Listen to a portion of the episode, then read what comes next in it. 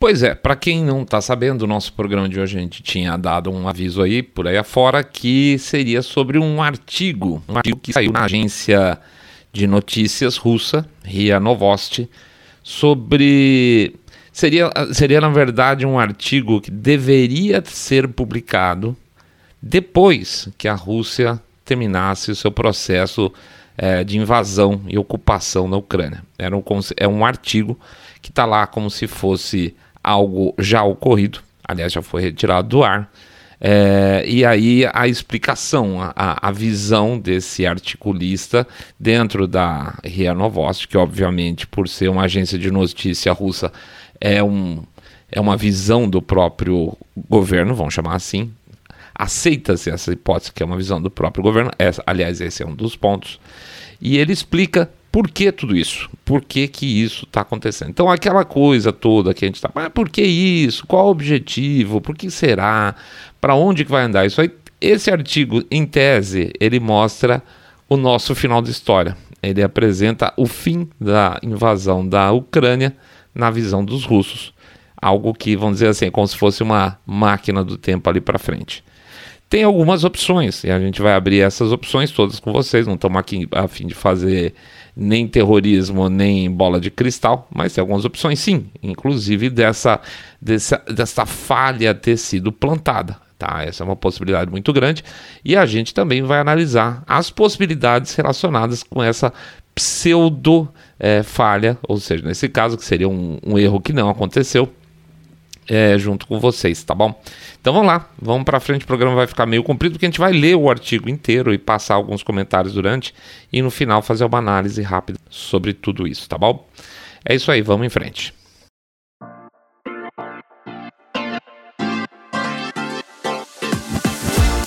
Saindo da bolha. Menos notícia, mais informação para você. Rússia, o dia seguinte.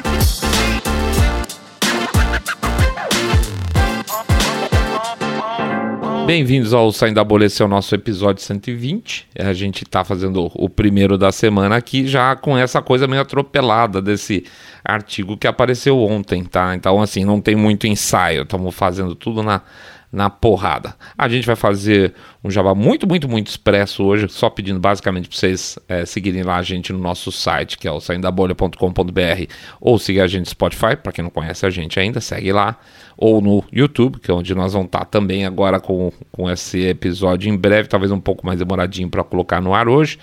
É, e pede também para fazer um boca a boca aí contando. Vocês têm um podcast Cabeça Direita Limpinho Supimpa que detesta, abomina o politicamente correto. E ao invés de fazer o nosso jabá falando hoje sobre, por favor, olha, a doação do Pix, lá, lá, lá, lá, lá, lá hoje a gente vai pedir permissão para vocês para esticar um tiquinho isso aqui, porque a gente está terminando o mês e a gente quer muito agradecer as pessoas que colaboraram tá, com a gente. É bastante gente, eu, eu preciso falar o nome de de todos eles. Eu sei que eu não posso falar abertamente o nome de todos, nunca sei quem pode e quem não pode, é bem na verdade, né? Então a gente vai falar o primeiro nome o, o sobrenome, a gente vai só botar a letra inicial que vocês vão se reconhecer, tá bom? Então são dois grupos de, de doadores, a gente agradece todos eles, a gente vai botar lá no YouTube também.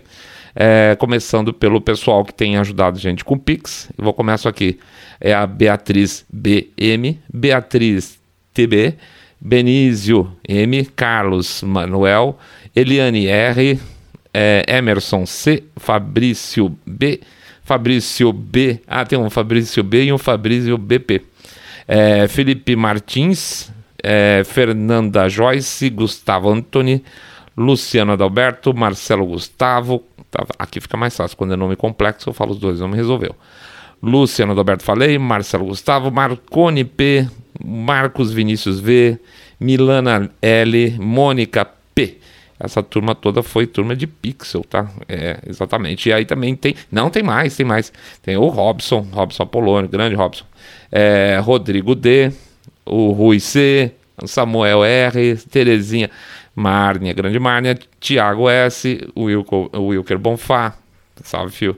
É, Marcel R, E aí a gente está começando, perdão, Marcel R já é do Apoia-se. A gente agradece também a turma que está inscrito lá no Apoia-se. Todo mês, regularmente, dá uma, faz uma doação pra gente. Vamos lá. Marcel R, o Fernando S, Israel. Israel, você sabe quem é você, né, Israel? Beatriz B, Tarcísio R, o João Luiz P, Adriano G, Clóvis Bloco, vou falar o nome dele, quero que ele se ferre, Sérgio P, Anderson M, Rodrigo M, PHBL, Rita Jorge, Sérgio Almeida, já falei, e Fábio I. Essa turma toda aí ajudou a gente também via após. Então, muito obrigado, muito obrigado. São vocês que mantêm a gente de pé rodando o negócio. Do fundo do coração. Obrigado mesmo, mesmo, mesmo, mesmo, tá bom? Vamos para frente então, gente. Vamos, tem história comprida aí, vida que segue. O artigo da Ria Novosti. Bom, que nem a gente falou então no comecinho, aparece do nada aí um artigo no site da Ria Novosti sai do ar. Você encontra ele ainda lá na, na Wayback Machine, né? Você, a internet não some com tudo, você sempre consegue. Geralmente você consegue recuperar algumas coisas. E acontece que nós, aparece ontem um, um homem chamado Thomas de Waal. Ele é, ele é um estudioso aí da região.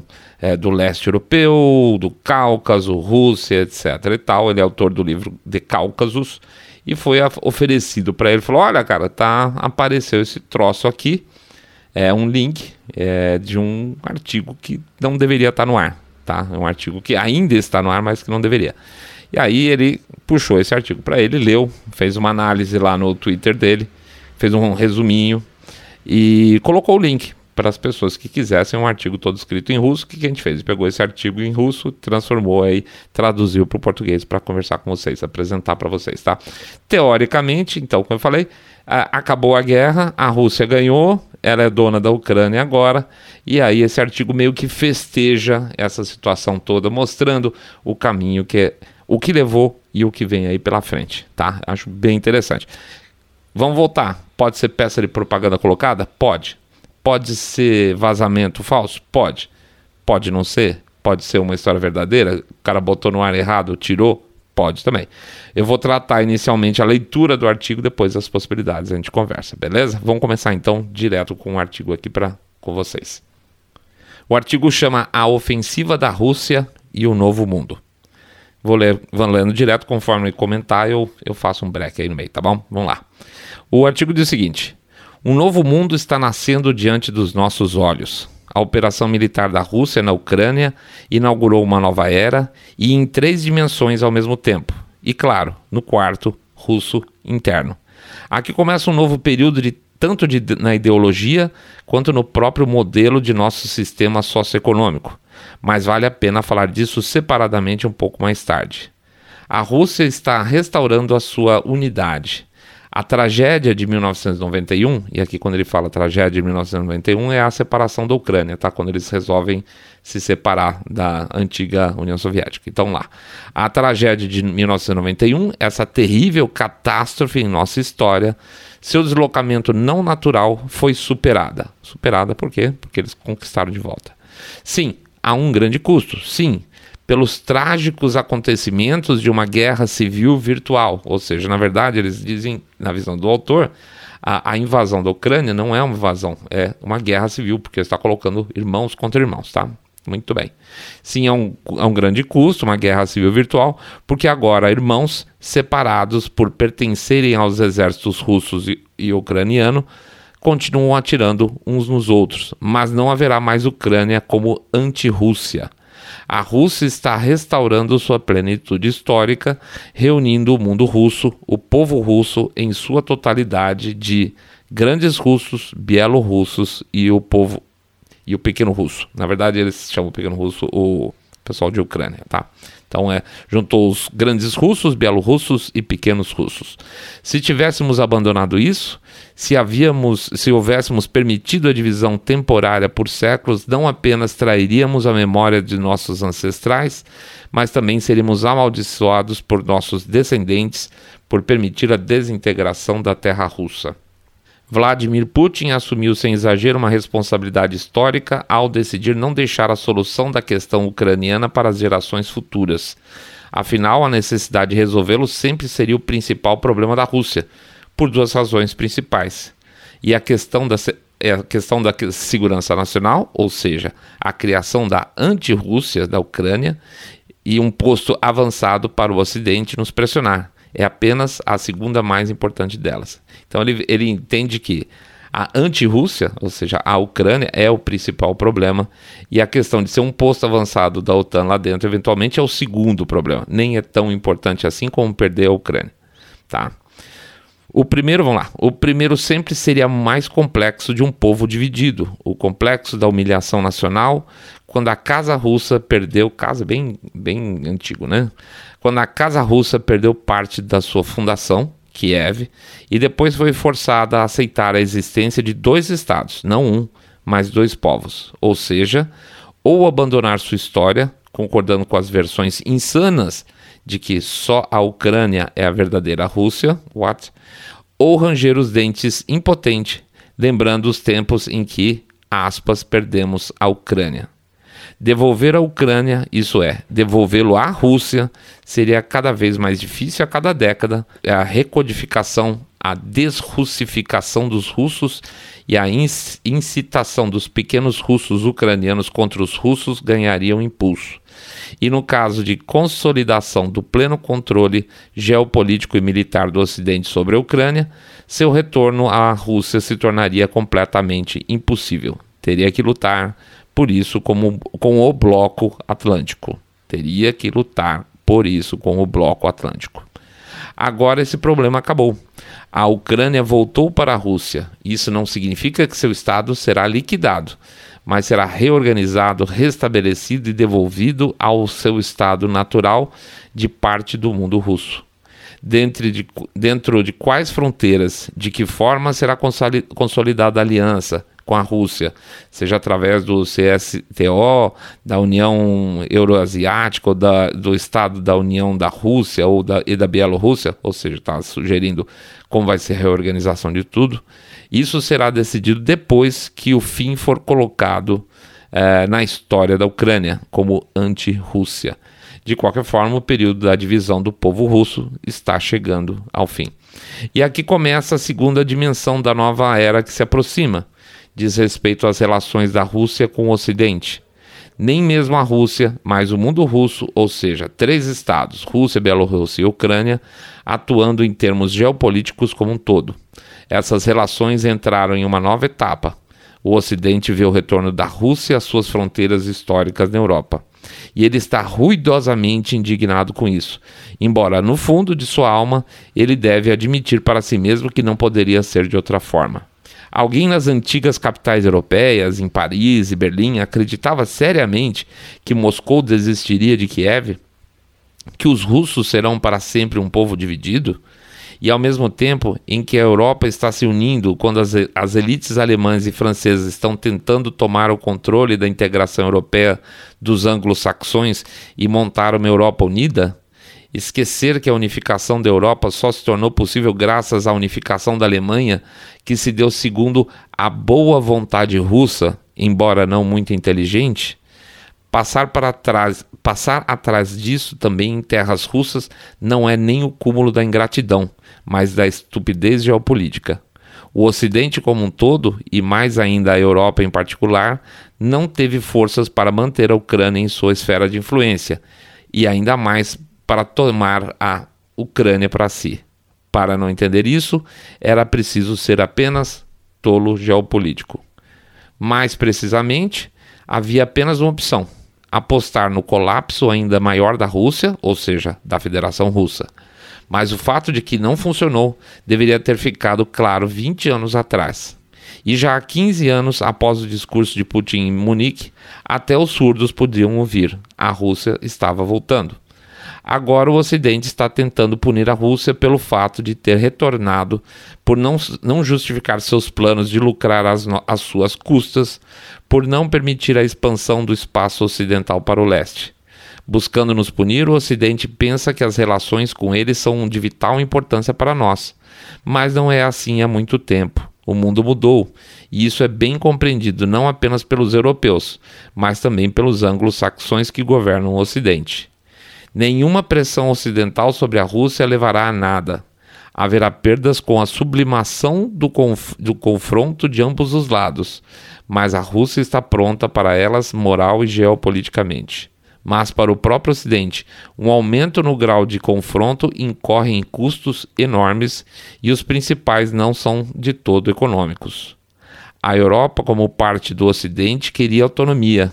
O projeto alemão de integração europeia não faz sentido estratégico enquanto mantém um controle ideológico, militar e geopolítico anglo-saxão do velho mundo. Sim, e não pode ser bem sucedido porque os anglo-saxões precisam de uma Europa controlada.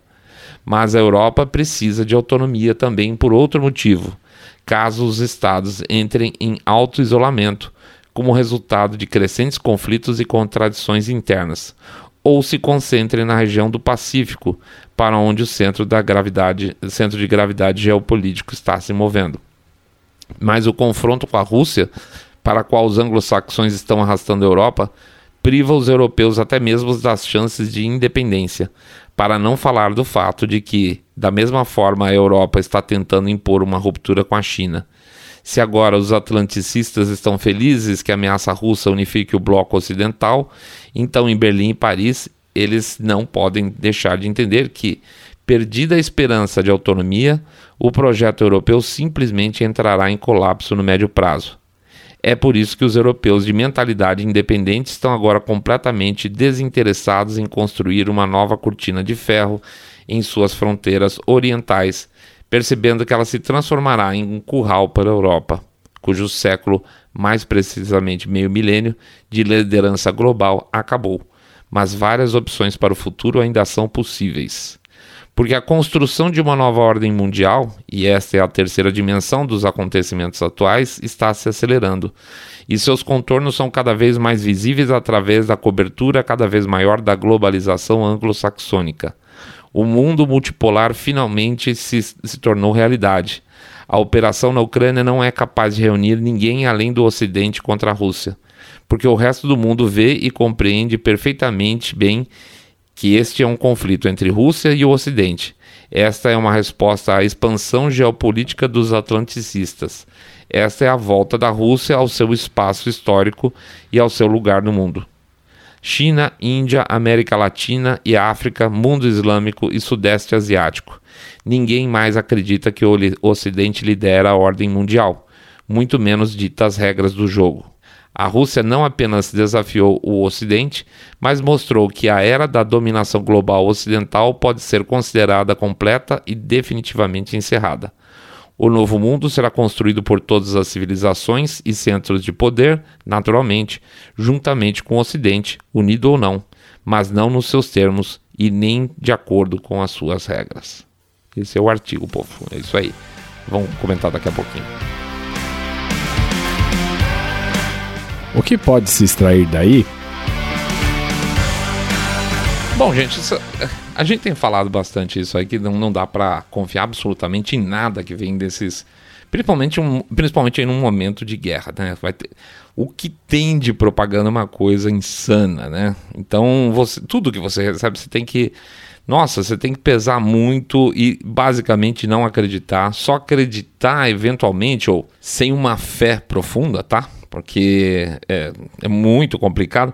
Se você conseguir de alguma forma juntar um monte de pedaços, esse monte de pedaços junto fazer algum sentido, tá? E, e esses pedaços atualmente estão chegando todos muito quebrados e a gente fica, hum, não sei, não sei, não sei. Tudo que a gente recebe, não sei. A gente até vai botar um videozinho aí na, nos vídeos da semana, talvez vocês tenham visto por aí de um é, de um caça que foi abatido, teoricamente, um caça russo que foi abatido sobre a Ucrânia. E é muito interessante a, a, a pegada. Um jornal israelense, inclusive, perdão, uma TV israelense caiu nessa história e não era verdade. Vou, a gente vai botar lá no YouTube depois essa história. Mas enfim. É, é, tudo muita mistura, tem muita propaganda, muita propaganda dos de, de, pequenos grupos, de grandes grupos, dos grandes, grandes grupos, tá? São muitos interesses diferentes. Você se você pegar a propaganda que é feita pela Ucrânia, a propaganda que é feita pelo grupo de países que apoia a Ucrânia, a, a, propaganda que é feita pelo, pelo grupo de países que é contra a Rússia, a propaganda que é feita pela Rússia, certo? É, é, assim, você vai ampliando. São coisas diferentes e que você achar que são coisas que funcionam quando estão juntos, não funcionam, tá? Ou seja, a propaganda que o grupo, sei lá, por exemplo, Polônia, Ucrânia, Letônia, Estônia, que eles fazem é, contra a Rússia é diferente da propaganda que é feita por interesse dos países ocidentais, tá? Por exemplo, se você for pensar, a Alemanha detesta a Polônia e vice-versa. Mas eles estão nessa situação, eles estão meio que juntos aí por causa da Rússia. Então, nada que sai de um lado obrigatoriamente vai encaixar perfeitamente com o do outro. Ainda assim, vamos pegar, vamos considerar que esse, esse, esse artigo. E aí a gente tem, no mínimo, vamos dizer assim, três opções. A primeira opção, que a gente vai falar um pouco, é que é verdade, que um cara foi lá, escreveu esse artigo, justificando toda essa história, colocou lá no, no site, perdão, colocou lá para a agência de notícia, ó, oh, quando terminar isso tudo vocês põem no ar, e os caras colocaram antes da hora, e pronto, tá, tá aberto toda a, a explicação de tudo o que aconteceu. Tá? Essa é uma possibilidade. Aconteceu, é verdade, provavelmente vai ter uns caras despedidos e alguns caras que vão morrer envenenados nos próximos dias. Fazer o quê, né? A segunda opção é, é um balão de ensaio. É um balão de ensaio, o vazamento é falso, é o vazamento preparado. E é um balão de ensaio para efeito de opinião e para efeito de pressão, vamos chamar assim. Então o governo russo quer mostrar de fato para que, que ele está fazendo isso já abertamente antes, já que vocês não estão falando abertamente, a gente fala. E, e a gente vê qual a reação em relação a isso. Aí as pessoas vão falar: nossa, os caras são totalmente loucos, então é melhor tomar cuidado. Nossa, os caras não têm embasamento nenhum. E isso, gente, pode servir para público externo e para público interno para público interno pode animar um monte de gente. Ai, que bom, vamos ter a nossa Rússia forte novamente, etc, etc e tal. Ou não, politicamente pode ser uma catástrofe lá dentro e falar assim: ah, não, gente, olha, vazou, mas não era bem isso, não, não é verdade tal. A gente queria só dar. Quer dizer, então, se o público interno de repente ficar muito ruim como reação, talvez seja a hora de baixar a bola. Então, pode ser um balão de ensaio para um lado ou para o outro, interno ou externo. E pode ser uma, uma peça de propaganda pura também, tá? Uma peça de propaganda para mostrar o que o atual, vamos dizer, a atual administração russa e os, os, autoritários que tomam conta lá da Rússia têm na cabeça deles como o certo e deixar claro isso como propaganda para público externo e para público interno. Eles não estão, no caso, não é um balão de ensaio porque eles estão preocupados, eles simplesmente estão divulgando as suas intenções para que se saiba com quem se está se mexendo hoje e no futuro, tá? Então, existe uma diferença entre você botar o pezinho na piscina para ver se a água tá gelada e você pular, tá, dar uma bomba na água e falar assim, gente, é isso aqui, tá? Se não gostou, azar seu. E nesse caso, também é um vazamento falso, tá? Não é uma coisa que aconteceu sem querer. Então, nós temos aí uma possibilidade de, um, de ser um fato e duas possibilidades, no mínimo, de serem um vazamento provocado. Vamos, vamos pensar na questão de se é verdade. O que, que, é, que, que está dizendo um pouco desse esse, esse documento? Esse documento está dizendo basicamente aquilo pouco do que já se dizia. Um, é, existe o interesse da Rússia em voltar, até, isso a gente já falou no último episódio, até as suas fronteiras anteriores, então a Ucrânia seria só um detalhe. A gente até levantou no, no programa anterior a questão da Novorússia, né? Na verdade, não é a Novorússia, seria a Ucrânia inteira mesmo, de verdade. E aí, claro, ficaria os, os estados bálticos, Moldávia, essa coisa toda com o na mão, porque eles faziam parte dessa história toda, tá? E por isso que por enquanto não está dando, eles fazem parte da OTAN, fora a Moldávia. Mas assim, a questão é que mostra é, é, é de fato é a, a, o interesse russo seria sua expansão ao nível máximo. E aí tem um, tem um que no próprio texto, vamos dizer assim, se ele fosse lançado, considerando que escapou, tá? Que, se ele fosse lançado, existe uma certa. Existem dois pontos que eu acho bastante interessantes aí. Um é a questão de separar a União Europeia, a ideia do bloco europeu, do, do bloco anglo-saxão, que ele fala. Então, então, de fato, se você for analisar, os ingleses não fazem parte do bloco europeu mais, é, e eles tentam, de alguma forma, colocar um contra o outro, os europeus contra os Estados Unidos. Existe já, obviamente, essa, essa tensão, essa divisão que, é, entre eles, mas de alguma forma é, o, o, artigo ele tenta mostrar de, é, que há interesse em aumentar esse processo de divisão e ao mesmo tempo ele dá umas cutucadas dizendo que o bloco europeu é fraco, porque lá dentro do próprio bloco europeu mesmo existe dissidência. E isso é verdade, tá? Então, na visão deles, o bloco europeu não resistiria muito. Isso. E que criar uma nova cortina de ferro seria um problema para eles. Ele, ele está abertamente nesse artigo, voltando aí antes da queda do muro de Berlim. Ou seja, é, o que muitos analistas falaram aí, basicamente, que é, o Putin ele está reconstruindo a União Soviética, só que dentro de um outro modelo. É, é isso aí, é isso que ele está dizendo no, no artigo. E, e, o que, mais uma vez, reforça aquilo que a gente tem falado também algumas vezes, principalmente no Twitter, talvez a gente não tenha falado em podcast. Ver o Putin como um, um conservador de direita, por favor, né, gente? Não, não, não, né? Não tem absolutamente nada a ver. Então, esse é o, é o, nosso primeiro ponto. Nós vazamos, a União Europeia vai se ferrar, vai dividir. É, e aí, gente, nós é, chega lá no final do artigo e ele faz uma, uma promessa, vamos chamar. Olha, a promessa é o seguinte: na verdade, nós estamos lutando por um mundo multipolar. Tá? A gente não quer, não quer pegar o, do mundo todo. A gente quer ter o bloco lá da América Latina, ter o bloco é, da, do asiático, ter o bloco americano, tem o bloco europeu. A gente pode viver num mundo multipolar, não é mais o Ocidente contra nós, eles não têm essa força toda, mas não é mais o Ocidente contra nós. É, então a gente simplesmente está saindo das garras. O Ocidente não manda mais a gente e o mundo, o resto do mundo, com isso vai ver também que o Ocidente não manda ninguém. E aí nós vamos viver tudo bem, cada um no seu canto, respeitando, etc e tal. Quem confia nesse tipo de promessa é um pouco inocente, né? Falar assim, olha, nós não vamos influenciar na América Latina de forma alguma. Nós estamos ali na Venezuela, inclusive, mas é por acaso, tá? Só por uma ajuda mais econômica, uma coisa assim. Claro que, assim como a China, a Rússia sempre vai tentar buscar é, influência maior em diferentes regiões do globo. Isso eles estão, hoje, por exemplo, eles estão numa briga forte em diferentes países na África contra a própria China, né? Então, assim, claro que eles vão tentar ampliar as, as a interferência, a forma de, de poder atuar junto com outros é, países do mundo, principalmente países mais fracos, com, com, governos mais corruptos, em países mais pobres pelo mundo afora. Aí eles vão sempre tentar fazer isso, sempre fizeram, vão continuar fazendo. Não tem, algum, não tem diferença alguma do que foi feito no passado, tá? Isso assim, isso é a nossa versão, o artigo vazou e não devia, tá? O segundo, pensando como balão de ensaio, é mais ou menos por aí, mas na verdade é buscar uma aprovação disso, ou, no caso de uma propaganda, é a mesma mensagem, só dizendo o seguinte: olha, nós vamos continuar em frente. Nós vamos continuar porque existe um espaço, aspas, um espaço vital que é russo, que dá um certo coceira essa expressão, e que nós vamos tomar de volta, gostem vocês ou não. Tá? Então, assim, bota um pé no acelerador, vocês aí botem um pé no freio, vocês não mandam na gente, a gente vai fazer o que for necessário para resgatar tudo isso.